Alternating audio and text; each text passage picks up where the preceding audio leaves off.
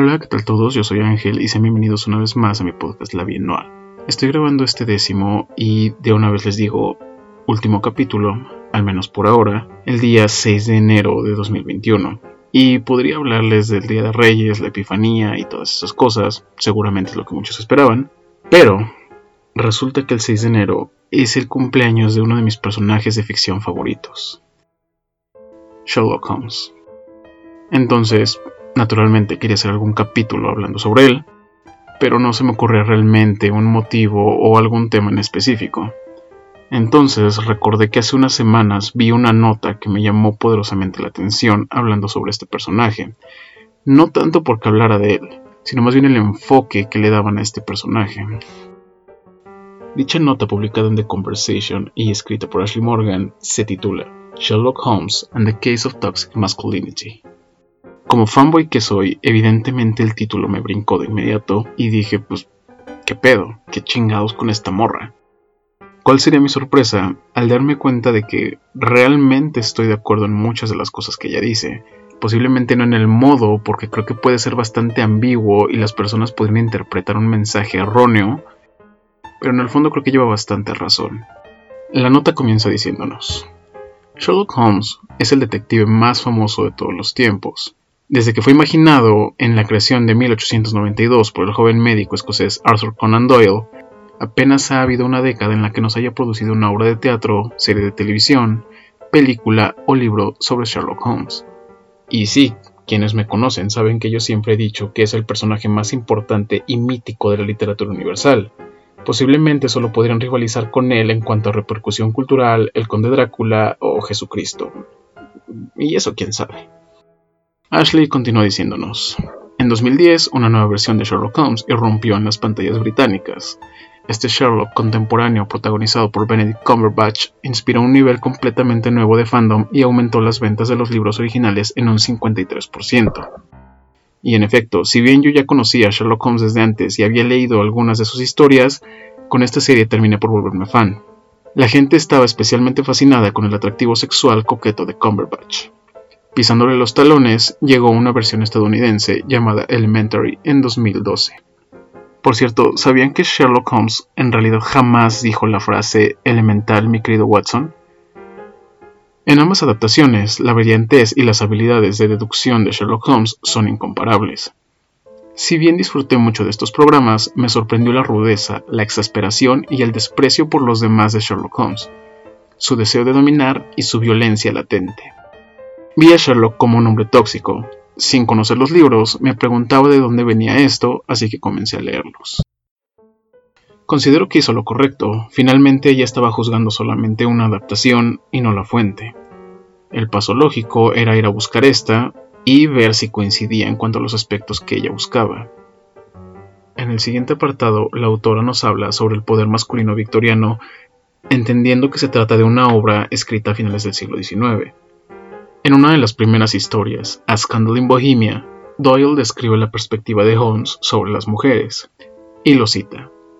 Todas las emociones eran aborrecibles para su mente fría, precisa pero admirablemente equilibrada. Supongo que era la máquina de razonamiento y observación más perfecta que el mundo haya visto. Nunca habló de las pasiones más suaves, salvo con una burla y una mueca de desprecio. Efectivamente, esta es la manera en la que John Watson describe a Sherlock Holmes después de que éste quedara impactado por su encuentro con Irene Adler o The Woman. Según los textos, la única mujer que realmente lo sorprendió, esto debido a que podía rivalizar con su inteligencia. Y por cierto, pequeña elipsis, esta es la primera y única vez que Sherlock y Irene se cruzan, al menos en los libros, aunque las adaptaciones, particularmente las más actuales, hagan parecer que había un romance y, que se trataba de una aparición un poco más constante, pues no. La verdad es que esta mujer no es tan importante, al menos dentro del canon. Volvamos a la nota. Esta es una de las pocas descripciones de la personalidad de Sherlock, lo que sugiere que la brillantez masculina se basa en ser totalmente indiferente. Esto se ajusta al ideal victoriano del, entre comillas, cristianismo musculoso, la idea de que un cuerpo masculino, sano y musculoso conduciría a una mente sana y a la virilidad, promulgada sobre la clase social y el género. Aquí quisiera detenerme un poco en este concepto.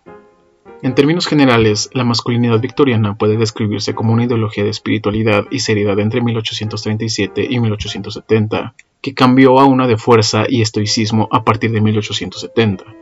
Las ideas prevalecientes en la segunda mitad de este periodo pueden entenderse como los fundamentos de una cultura moderna en que los hombres estaban muriendo. La fuerza y el atletismo eran aspectos vitales de la masculinidad victoriana, como hoy en día.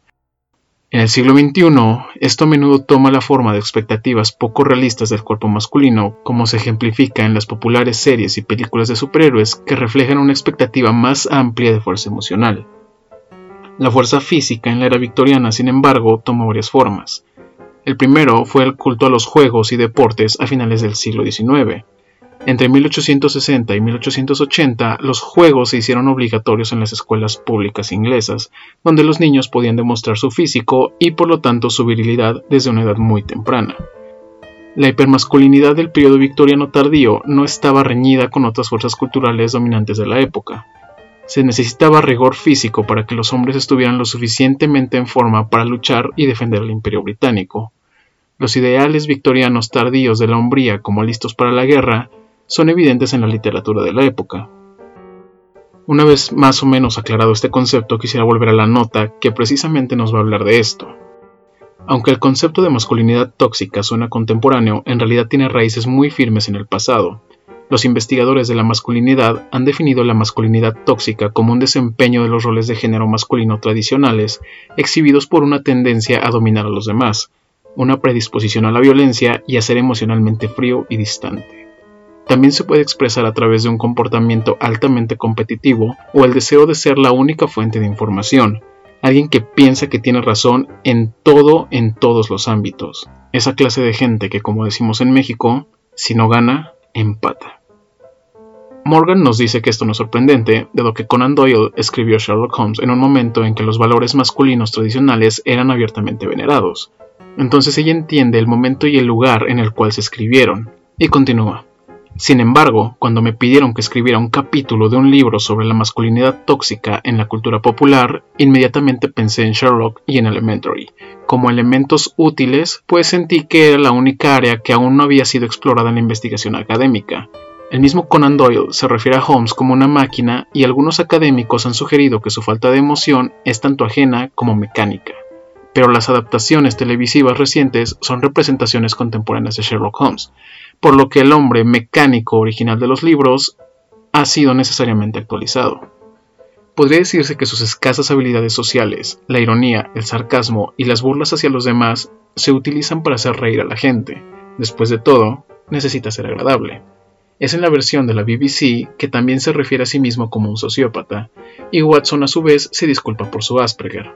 Esto, como he argumentado anteriormente, lo hace parecer más humano. Sin embargo, tales comentarios y diagnóstico son muy polémicos, sobre todo porque los verdaderos sociópatas nunca se refieren a sí mismos como sociópatas. Entonces creo que aquí volvemos al punto principal, y es que ella no se está refiriendo a Sherlock Holmes como figura literaria o como ente, sino a las adaptaciones contemporáneas en las series televisivas.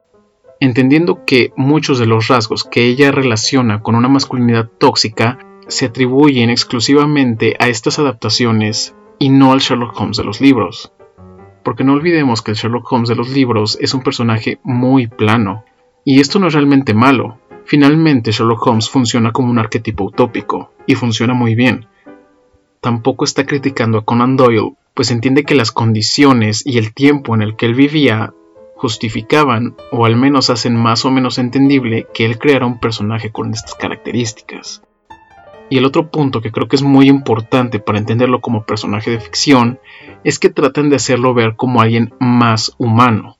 Y es que desde mediados del siglo XX, particularmente con la aparición de la literatura noir o las novelas negras, irónicamente descendientes espirituales de la literatura de Conan Doyle, se buscó eso, crear personajes cada vez un poco más humanos.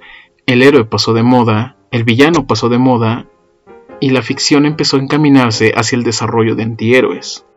Es por eso que hoy en día personajes como Batman, Deadpool, Wolverine, Terminator, No se me ocurre alguna referencia que no tenga que ver con cómics, pero bueno, creo que ya entendieron a qué clase de personajes me refiero.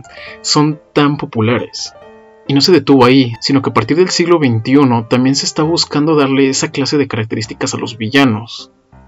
Ahí tenemos al Joker de Joaquin Phoenix, o el burdo y grosero intento de darle una historia más humana a Darth Vader, desmitificándolo por completo y arruinando el personaje de una manera espantosa.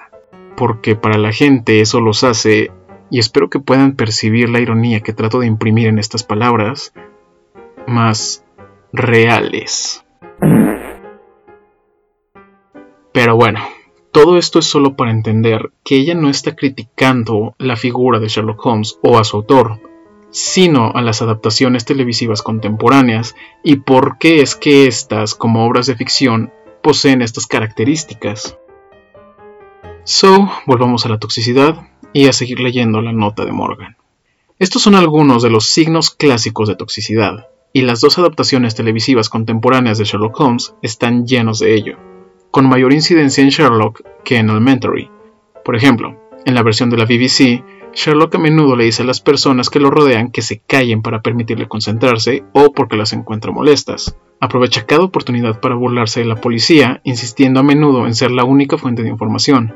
Siempre está exasperado por la falta de brillantez de otras personas, y si bien la superioridad puede ser un rasgo común entre las personas brillantes, lo que lo hace tóxico es que Sherlock se proyecta a sí mismo como totalmente único, creativo y la respuesta a los problemas de todos, mientras que menosprecia a los demás.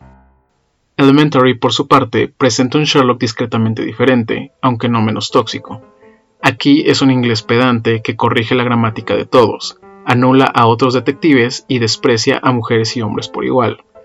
Este es un Sherlock más consciente de sí mismo que el de Cumberbatch, pero sigue siendo dominante e imperioso. La masculinidad tóxica es un tema polémico y algunos consideran que abarca rasgos que contribuyen al dominio y la brillantez de algunos hombres.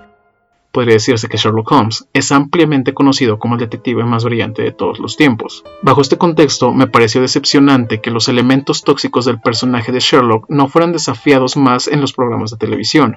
Si bien no es realmente violento, a diferencia de muchos hombres tóxicos, los personajes que lo rodean lo critican por sus comportamientos.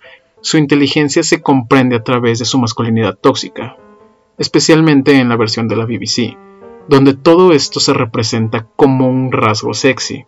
Encuentro esta problemática especialmente en el contexto de la sociedad contemporánea, donde frecuentemente vemos la toxicidad demostrada por los hombres en el poder. Y creo que este es el punto más importante y con el que todos deberíamos quedarnos esta nota. Obviamente, ella entiende que se trata de una obra de ficción, que se trata de un personaje creado para funcionar de esta manera, y de hecho, en ninguna parte de la nota dice que eso sea malo. Lo que sí es malo es que esa clase de conductas y de características no sean desafiadas en obras de ficción, y por el contrario se glorifican y muchas personas tratan de imitar a estos personajes sin entender que es maldita ficción. Y es por eso que hoy en día hay tanto imbécil por ahí que se siente Dr. House, Sheldon Cooper o Bojack Horseman y piensan que su gran personalidad se basa en ser brutalmente honestos. Cuando en realidad solo se están comportando como unos completos idiotas. Y por cierto, el personaje de Gregory House es solamente una adaptación más de Sherlock Holmes. Por último, creo que es muy importante entender que la masculinidad tóxica no discrimina géneros. De hecho, hay muchas mujeres que tienen o promueven esta clase de comportamientos, ya sea queriendo siempre sobresalir y hacer menos a los demás, o diciendo que es sexy que un hombre se comporte de esta forma. Y bueno gente, esto fue todo por este capítulo y por esta temporada o como se le quiera llamar. Gracias a las personas que escucharon este capítulo y que desde octubre han escuchado los demás, especialmente las que ni siquiera me conocen. Gracias también a mis conocidos que desde el principio o en algún punto empezaron a apoyar este pedo. Que aguante. Una disculpa por las veces que me tardé dos, tres, cuatro o más días en subir el podcast. Y gracias máximas a Aurora, que es la persona que menos crédito recibe por esto, pero que si no fuera por ella, simplemente no hubiera pasado. Y pues ya, porque si no voy a empezar a llorar. Esperen algo que estoy preparando. Todavía no sé cuándo va a salir ni cómo va a salir, pero bueno, espérenlo. O bueno, no lo esperen, de todos modos seguramente les voy a avisar.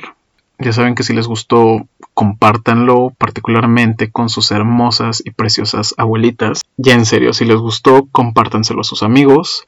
Si no les gustó, compártanselo a sus enemigos. Suscríbanse aquí en Spotify, nada les cuesta. Sigan la cuenta de Instagram, La Bien Podcast. Y pues ya no, a chingar a su madre.